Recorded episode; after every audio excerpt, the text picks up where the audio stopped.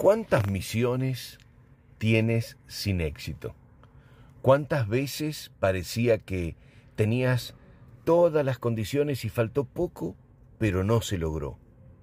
¿Tendrás la paciencia necesaria para no perder la fe y la constancia? Esta historia que te contaré podría ser la historia de cualquiera de nosotros, de una empresa, de una nación o de una familia que viaja por sus sueños más esperados.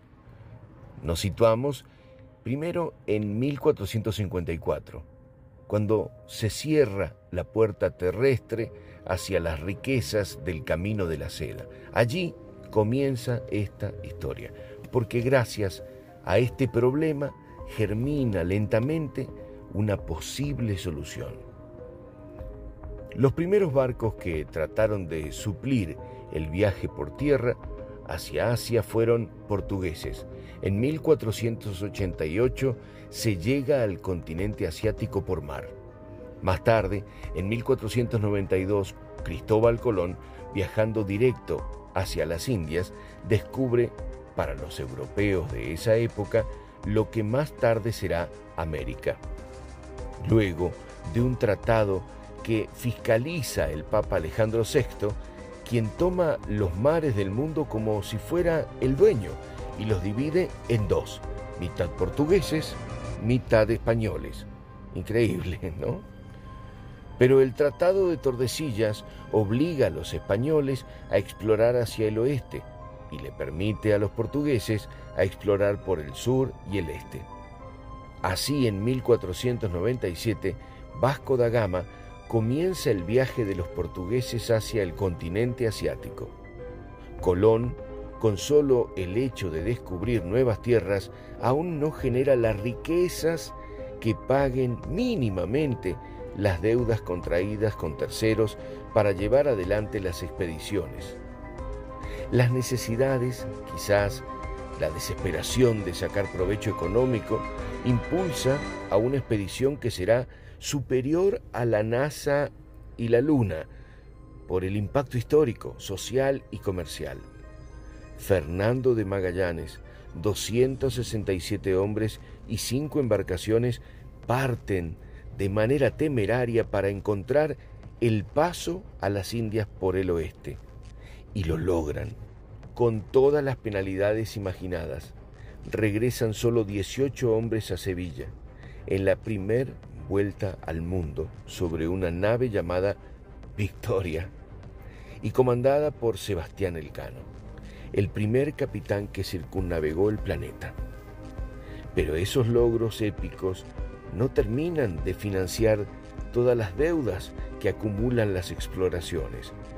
De a poco, en diferentes lugares del imperio del siglo XVI, se descubren riquezas que comienzan a financiar tanto movimiento, pero aún es poco y menos importante para una Europa llena de intereses cambiantes y guerras continuas. Sebastián Elcano, con la confianza de los reyes de España y sus antecedentes, recibe el financiamiento y las naves para emular la primera expedición. En esa expedición viaja en una de las naves un joven grumete, Andrés Urdaneta, de 17 años. La expedición es fallida, como la mayoría de ellas. Barcos que parecen de papel para los bravos mares y las distancias enormes. Así es, este grumete termina el viaje en las Islas Molucas, las del clavo de olor y la nuez moscada. Pero varado en Asia termina viviendo 11 años en esos parajes lejanos. Cuando uno vive tanto tiempo en un lugar, conoce el idioma, las costumbres, el amor y seguramente algunos secretos. Luego de 11 años, regresa a España. En su pueblo del País Vasco lo reciben con admiración. Trae con, con él el producto del amor, una hija, a quien deja a cargo de su familia y parte a otra fallida expedición, pero que esta vez lo va a dejar viviendo en el virreinato de México. Allí el hombre se hace sacerdote y piensa culminar de esa manera sus días. Pero nadie sabe qué nos espera en la vida. Mientras Andrés reza todas las mañanas, quizás tratando de apagar penas propias o infligidas a otros en sus largos viajes, el mundo sigue girando. En el sur de América, en 1545, en las provincias unidas del Río de la Plata, el quechua Diego Hualpa, buscando unas cabras perdidas, hizo fuego en el cerro para pasar la noche. Por debajo de las llamas, hilos de plata comenzaron a brotar de la piedra.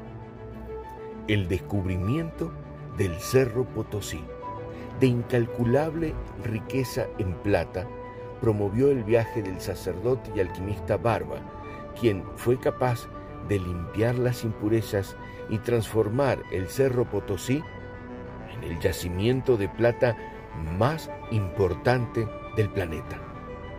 Pero tener algo tan valioso no es tan importante si con eso nada puedo hacer.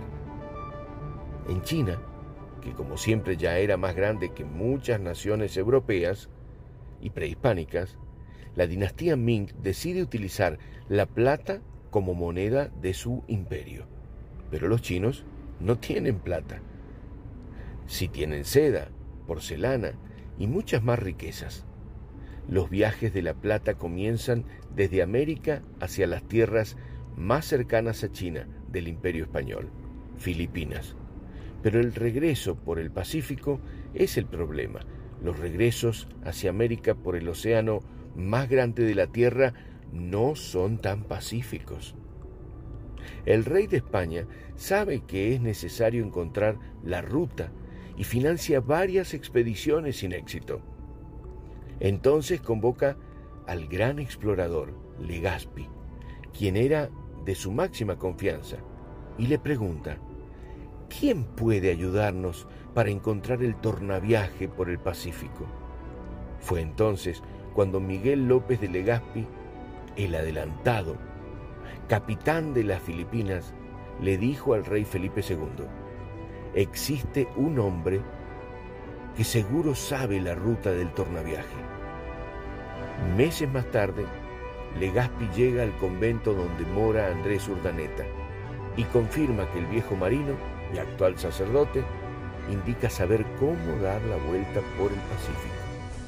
En septiembre del año 1565, con una embarcación llamada San Pedro, Andrés Urdaneta, luego de cuatro meses de viaje, entrega un detallado mapa del tornaviaje en Acapulco y comenzarán junto con los galeones de Manila el apogeo de 250 años del imperio español. ¿Y cuál es tu tornaviaje? El de tu familia, el de tu empresa, tus inventos o el de tu nación. ¿Cuál es el círculo virtuoso de eso que sabes hacer? ¿Dónde comienza? ¿Dónde o quién continuará eso que iniciaste? Cada uno, día a día, va transitando un viaje en sus vidas y está en aquellos que lo transitamos en transformar esos viajes en mapas para que nosotros u otros podamos hacer nuestros tornaviajes. Todo lo mejor.